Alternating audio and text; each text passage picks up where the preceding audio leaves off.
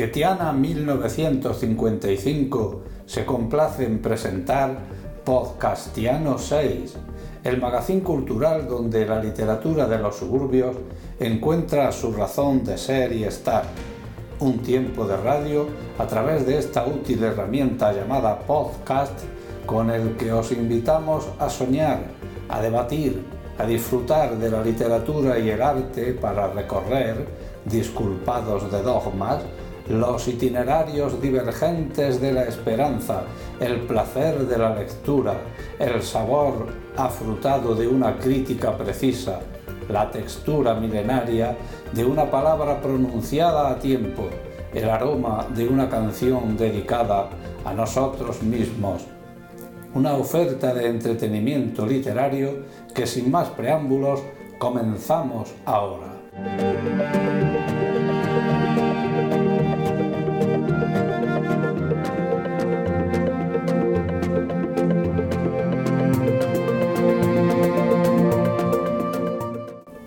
¿Qué tal amigos del desierto? Gracias por acompañarnos un episodio más. Desde Arrakis os habla Vicente Ruiz Raigal, vuestro amigo del universo herciano.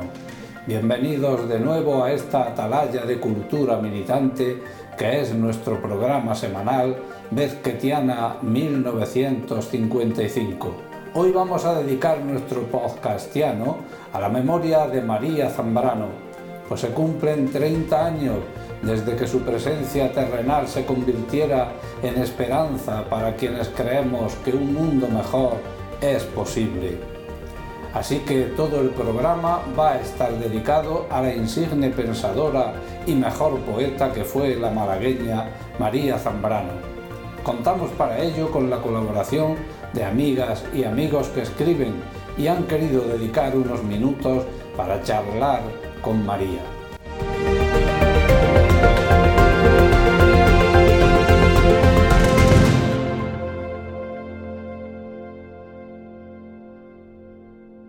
Comencemos pues nuestra travesía al lado de María Zambrano.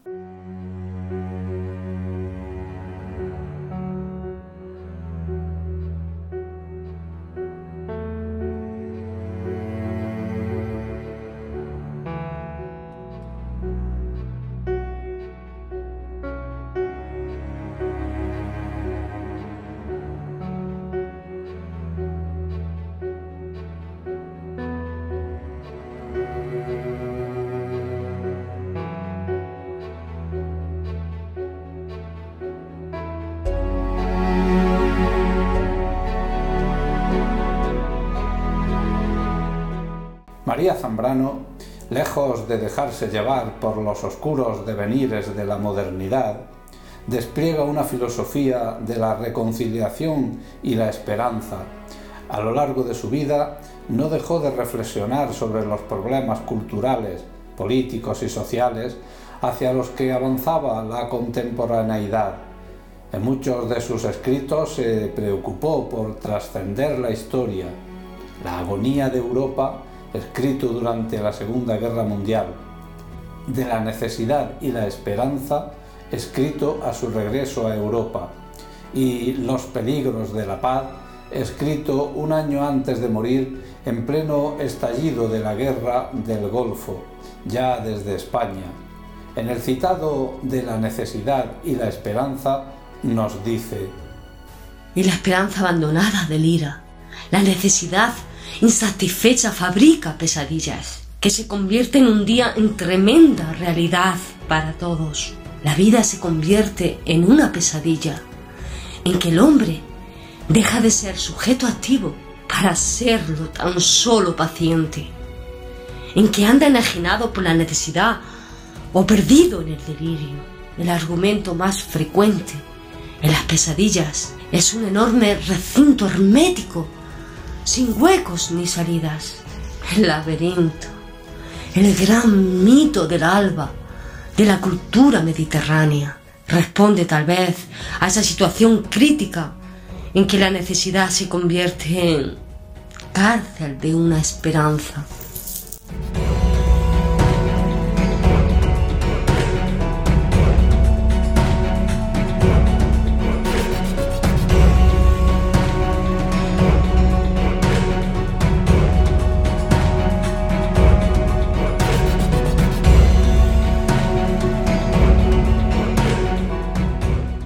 Hemos querido empezar este monográfico sobre María Zambrano con esas palabras suyas, pues en ellas habita la necesidad de trascender la historia y nosotras y nosotros, personas de teatro, en el fondo de nuestros anhelos, soñamos, tenemos esa misma necesidad. Una necesidad que busca cambio histórico, que busca futuros dignos, que necesita, a fin de cuentas, eh, generar esos huecos, esas aperturas, dando cabida a todas aquellas, a todos aquellos que una vez en mitad de una crisis perdieron la voz. Y los periódicos de hoy nos muestran sus rostros. En todos ellos habita una necesidad, una esperanza, un delirio que busca libertad.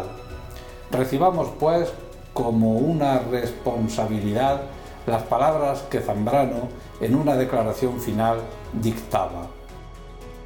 Impedida para realizar cualquier actividad física, pero no la de pensar.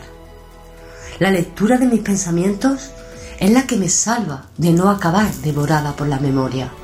Y quisiera presentar este caso mío para que sirva de caso universal.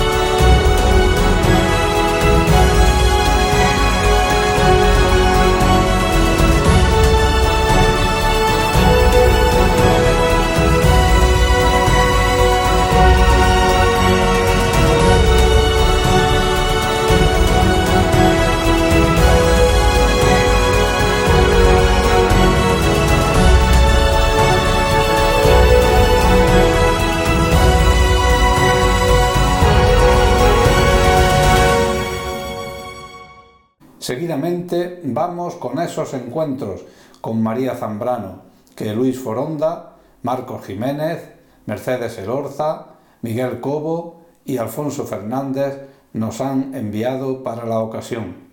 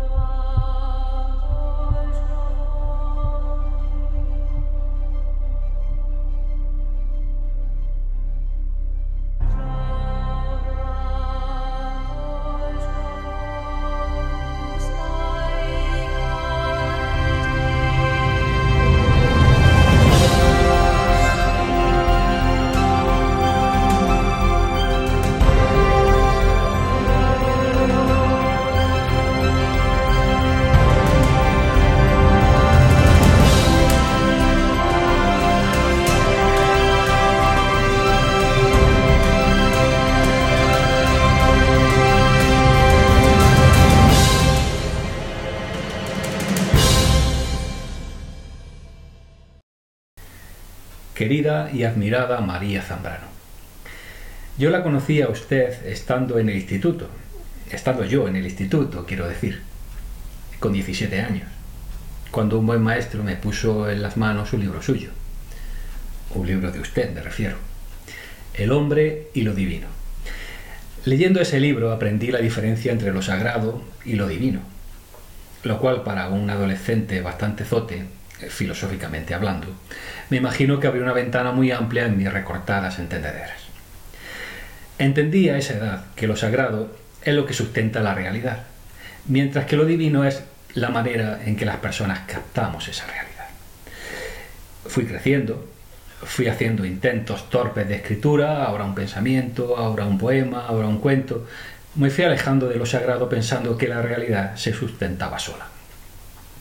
Después de muchos años me he dado cuenta de que cada uno de nosotros utilizamos herramientas distintas para sustentarla y que el arte, la literatura, es la mejor de todas. Me he dado cuenta de que a fin de cuentas lo sagrado está en nuestra capacidad de crear. Usted dijo, querida María Zambrano, que la cultura es el despertar del hombre. Yo creo que la búsqueda de la belleza a través del arte es sin duda lo que justifica la existencia, lo que le da sentido. Es que, como bien sabemos, la, la pura razón es puro aburrimiento y que es necesario adentrarse en la fuerza de la palabra y que quienes mejor descifran la fuerza de la palabra son los poetas. Es cierto que la poesía es el, es el arte supremo. Yo, que soy novelista y que intento encontrar la razón de todo a través de la narrativa, también siento que la poesía es la más elevada de las variantes artísticas. Usted y yo admiramos tanto, tanto a Antonio Machado yo reconozco que a través de los poemas de Machado he encontrado buena parte de las razones que me justifican como persona, porque no hay filosofía más bella que la que se encierra en cualquiera de sus versos.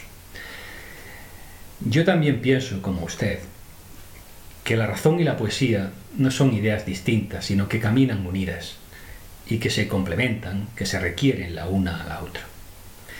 A través de la poesía somos capaces de captar la realidad más íntima de cada cosa a través de los versos, la realidad fluye y fluye así la absoluta diversidad de las personas.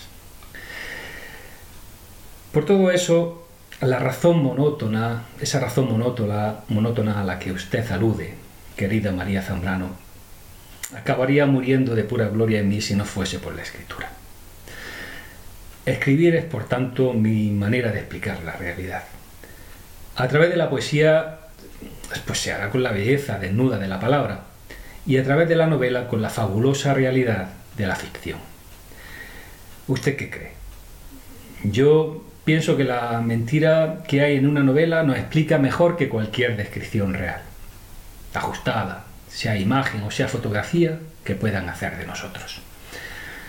Escribir ficción es para mí la mejor forma de explicar el mundo en el que vivo, la mejor manera que tengo de inventar la naturaleza de mis propios sentimientos, de los más verdaderos. Es cierto que uno escribe para no estar solo, pero le doy la razón a usted en eso de que escribir es precisamente defender la soledad en la que se está. El mismo acto de escribir es sólo el medio para salir de la soledad. Y lo escrito, es decir, la novela, el poema, es el objeto que nos da la certeza de que no estamos solos. Confieso que gracias a usted eh, no he estado solo durante estos años. Yo le debo a usted mucho, tanto en lo personal como en lo literario. A lo largo de mi vida, cuando las trascendencias así lo requerían, eh, me he sumergido en su pensamiento y he salido, mm, no sé si más sabio, pero sin duda menos obtuso. Cuando en 1988 le concedieron a usted el premio Cervantes, recuerdo a la actriz Berta Riaza leer su discurso, una actriz precisamente, y la veo a usted, a través de ella, disertando sobre la realidad y la ficción en el Quijote.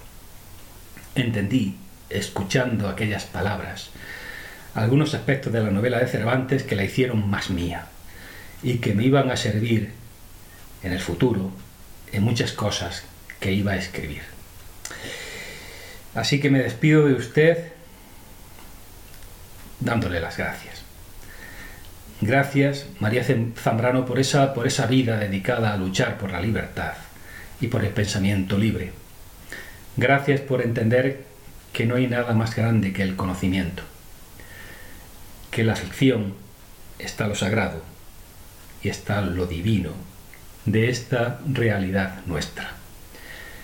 Y que escribir es la forma más pura de realización de la existencia humana.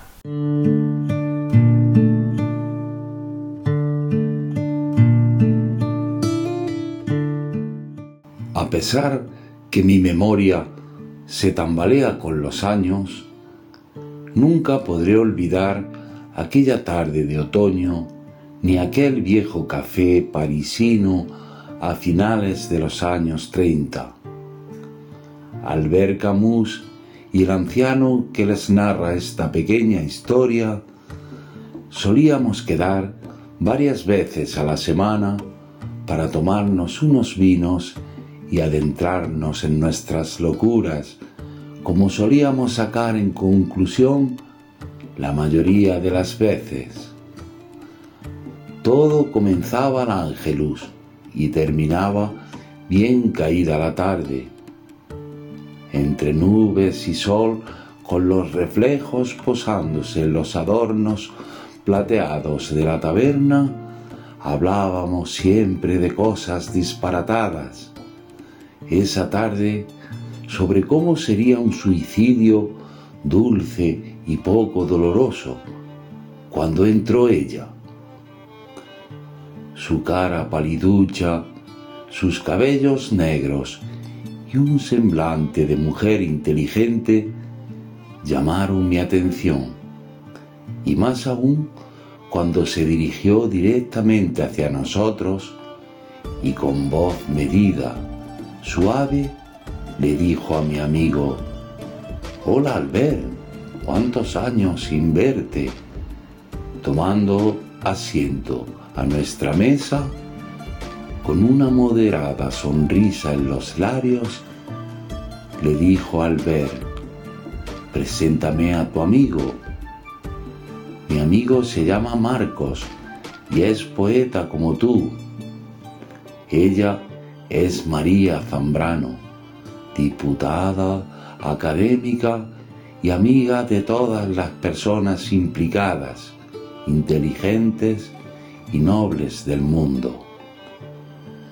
Cordialmente nos presentamos y dejamos fluir las palabras como un río a punto de desbordarse. Nunca olvidaré esa tarde, pues de ella, y me refiero a María, salieron las líneas que marcarían para siempre mi trayectoria literaria. Me dijo que la poesía estaba presente en todo lo que nos rodea, incluso más que la propia vida. Una sonrisa, un saludo amable, dar consuelo a un afligido, regar una planta, dar de beber con tus labios a un polluelo de gorrión caído de una rama, son poesía. Los latidos, el vaho de tu aliento dibujando un corazón en los cristales, las lágrimas resbalándose por la cara, un grito de dolor, una caricia, el sonido del viento, el sol y la luna, el día y la noche, todo es poesía, nos rodea, nos desnuda y nos arropa. Nunca olvidaré aquella mujer paliducha y valiente que una tarde de mayo se sentó a mi mesa en París y me enseñó qué era la poesía. Gracias María Zambrano, nunca olvidaré tu nombre.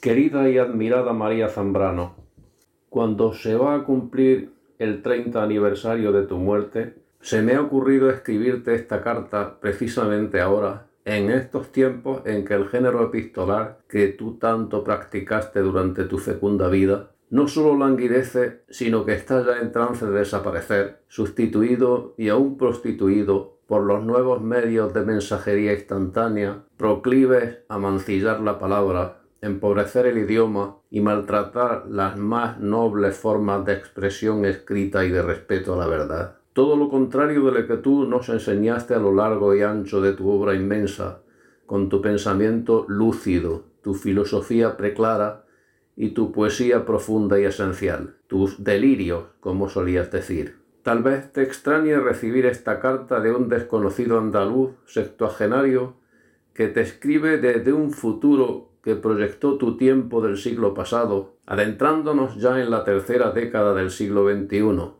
un tiempo raro y oscuro, casi apocalíptico, que lejos de proyectarse en la utopía de la luz que resplandecía en tus ideas, nos sume en un oscurantismo medieval inmersos en una pandemia universal como Camille en la peste había profetizado. Ahora más que nunca son necesarias tus reflexiones, tu mensaje y tu obra para desactivar este mecanismo infame de mentira reinante al que llaman con desvergüenza por verdad, sustituida por el bulo como elemento de confusión y desinformación, para suplantarla con cinismo inconcebible por los llamados hechos alternativos y que se expanden por el planeta como una plaga de neofascismo y populismo de la peor ralea, dando pábulo a que ingentes masas de negacionistas crédulos abominen de la ciencia, de la cultura y del progreso de la humanidad,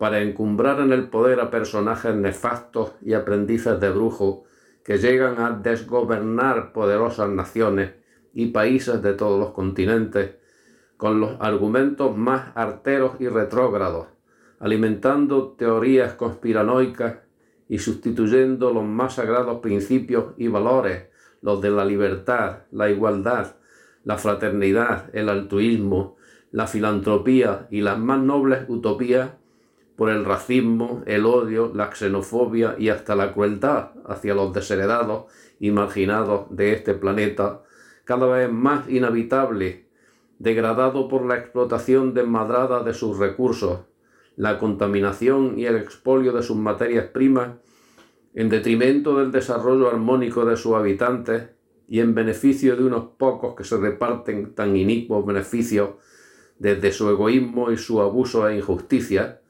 en un abominable y desigual reparto de la riqueza, consecuencia de una globalización malentendida por la que los ricos cada vez son más ricos y los pobres cada vez más pobres.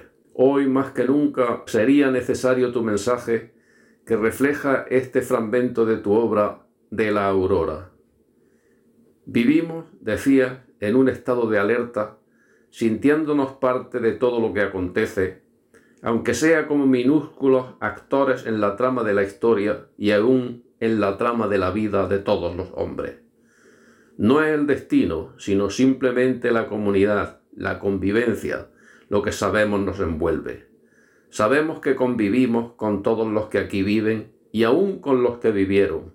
El planeta entero es nuestra casa. Me gustaría, María, que esta carta te llegara a través de un imaginario correo del corazón y penetrara en tus claros del bosque por senderos soñados hacia el saber del corazón, como tú dijiste.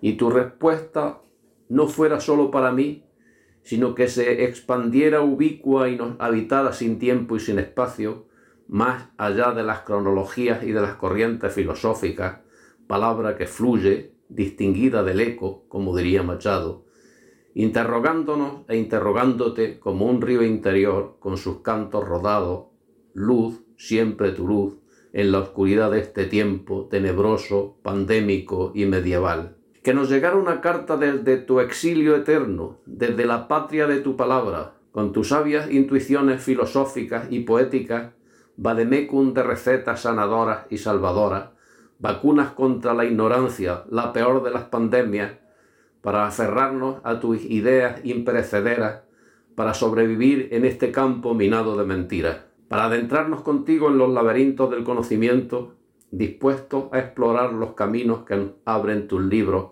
con la emoción de conocerte mejor y descubrirte. El número 30, tratándose de tiempo humano, debe ser uno de los que rigen el ritmo de las ocultaciones, de las reapariciones, de los silencios en que se sume la palabra que se pierde. Y la palabra perdida es, a su vez, uno de esos misteriosos símbolos que la historia no desgasta, Escribiste estas palabras en tu diario a principios de 1969, preparando un escrito sobre Machado 30 años después de su muerte en el exilio, también un día de febrero. Tu palabra no se ha perdido. Debes saber que tu nombre, tu obra y tu memoria siguen vivos. Hasta en una estación de tren en tu Málaga natal, que nos acerca al mare nostrum de tu sabiduría. Y así permanecerás manantial inmanente del que beben las nuevas generaciones de entusiastas lectores, insaciables en su sed de verdad y de conocimiento. Ya me despido. Tal vez sea luz, tu luz, la palabra más repetida en esta carta. Termino con ella con una previsión de tu respuesta. Es la luz que se vislumbra y la luz que acecha, la luz que hiere, la luz que acecha en la inmensidad de un horizonte donde perderse parece inevitable y que hiere con un rayo que despierta más allá de lo sostenible, llamando a la completa vigilia, esa donde la mente se incendiaría toda.